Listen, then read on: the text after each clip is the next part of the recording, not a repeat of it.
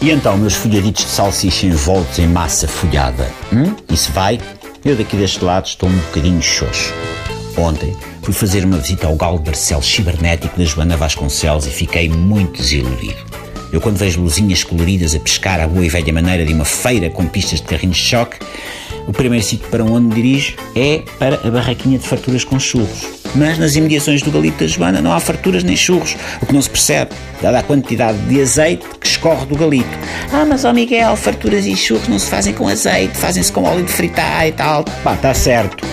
Mas o Galo de Barcelos, por incrível que pareça, também não tem a ver com Lisboa. Tem a ver, se não estou em erro, com Barcelos. Aliás, agora é que eu estou a pensar, se calhar é por isso que se chama Galo de Barcelos. E não é por isso que este galito deixa de estar empoleirado em Lisboa. Por isso, epá, deixem-me lá relacionar farturas e churros com azeite, ok? Não é só a Joana Vasconcelos que tem direito a liberdades artísticas. Enfim, o que eu acho é que se está a perder aqui uma oportunidade única. Tanta conversa acerca de uma feira popular em Lisboa e o mais difícil já está feito.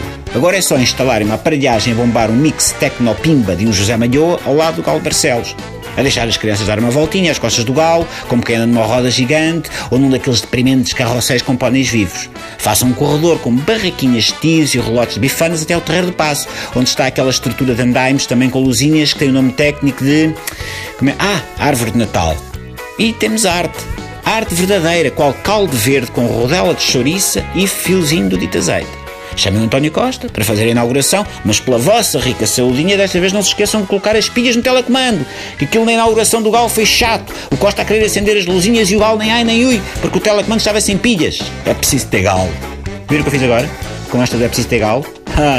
Se acharam do caraças, não me ver a comer farturas, pá. Aí é que vocês ficam malucos. Bom, agora é aguardar que a Time Out faça um artigo sobre as 10 melhores pistas de galos de Barcelos de choque a visitar em Lisboa. E choque aqui meus amigos é a palavra certa. Entre o galo de Barcelos da Joana e as crateras lunares que o Medina espalhou por Lisboa, não sei onde é que a minha vista encontra mais consolo. Se era para esburacar, chamassem o Vils.